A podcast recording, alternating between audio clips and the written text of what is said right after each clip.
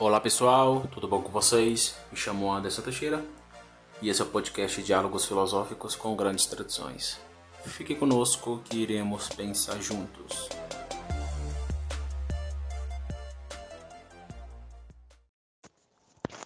Boa tarde pessoal, é, hoje eu quero apresentar esse tema, que é um tema repetitivo aí na teoria do acatamento mas alguns pontos aqui a partir da tradição cristã seriam importantes para a gente colocar. Eu quero começar a minha palestra fazendo quatro perguntas. A primeira pergunta é o que é o logos? A segunda, a segunda pergunta é o que é o noético fático? A terceira pergunta é o que é a terecimentabilidade? E a quarta pergunta é o que é o acatamental na concretude ferreriana. Respondendo essa primeira pergunta, o que é o Logos? Eu responderei essa pergunta platonicamente. Por quê? Porque o Logos, dentro da perspectiva platônica, é mediador. Eu já vi gente dizendo que Platão, se conhecesse a sabedoria cristã, muito provavelmente ele seria um cristão devoto de Jesus Cristo um adorador de Jesus. Eu também comungo dessa opinião. Então, o Logos é mediador. Claro, para a tradição grega, de modo geral, até por questões culturais, o Logos ele seria impessoal. Então, você encontra isso na tradição pré-socrática, né? É, eles trabalhando o Logos sempre dentro de uma impessoalidade, não assume carne. Então, o verbo é indivisível enquanto impessoa, ou seja, não é uma pessoa. Esse é um ponto importante para a mentalidade grega. Então, platonicamente, o logos é mediador, é mediador enquanto impessoa, impessoalidade. Agora, se é mediador, está entre dois, não é isso? Então, o logos é mediador. Se é mediador, está entre dois. Dois o quê? Está entre o ôntico e o ontológico. Então, platonicamente, o logos é mediador entre o ôntico e o ontológico. Ôntico enquanto primado ôntico e ontológico enquanto essência última. Todo ser tem uma razão, razão enquanto razão eidética, eidos, de ser. E esse ser possui uma essência última, que Russell vai chamar, ele tem alguma, algumas críticas à metafísica, mas ele vai chamar de reais, não no sentido de é, usar o conceito real de modo pejorativo, não, irreais no sentido de ser abstrato. Por isso que eu prefiro usar o conceito de nous, ou seja, as leis ontológicas, a dimensão essência última está na nous do um primordial. Não existe quanto dimensão primada ôntica, mas possui existência no sentido estruturante.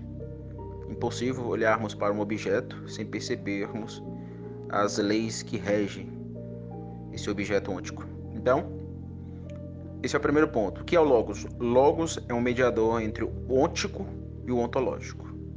Aí vem a tradição cristã. Na tradição cristã, o Logos é pessoal.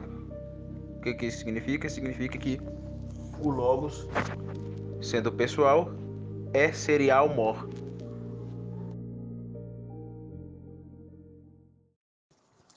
E aqui está o grande escândalo do cristianismo. Em 1 João 1,1, nós encontramos o texto, o Evangelho, dizendo: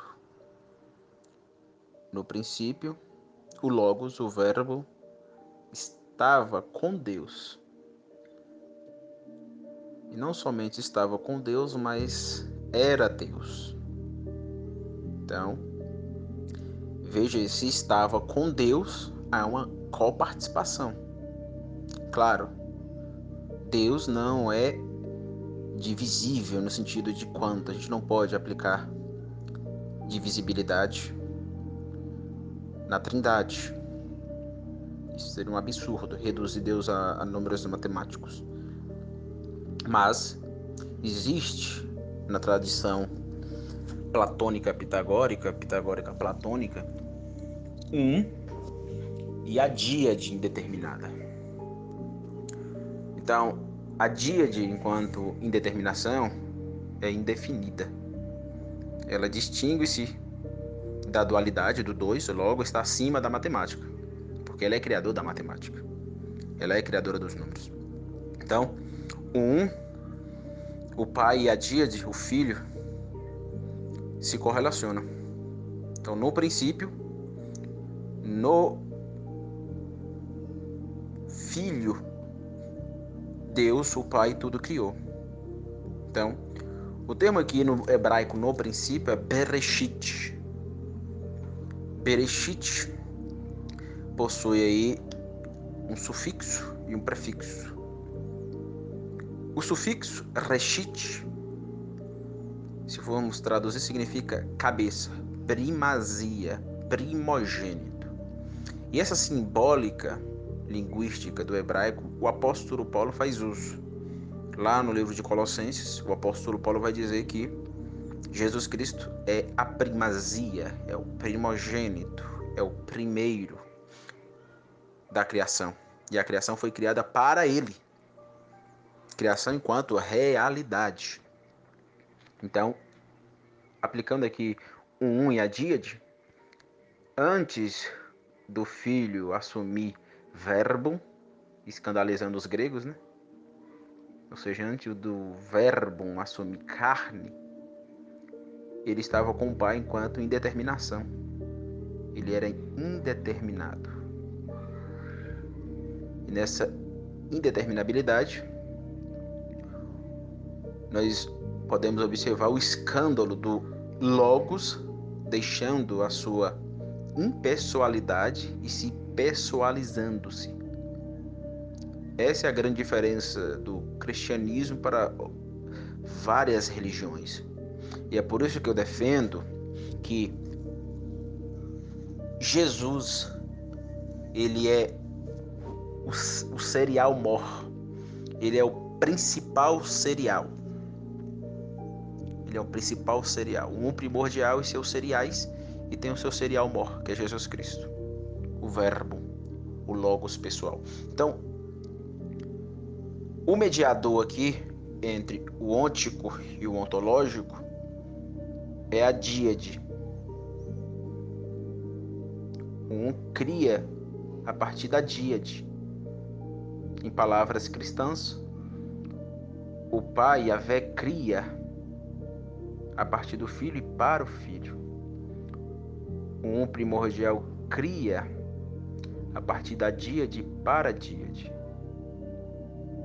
que meontologicamente possui uma indeterminação, enquanto não ser, já enquanto ser possui uma determinação, ou seja, o Logo se fez carne e habitou entre nós. Então, na tradição cristã, o Logos é pessoa, e a pessoa enquanto serial mor.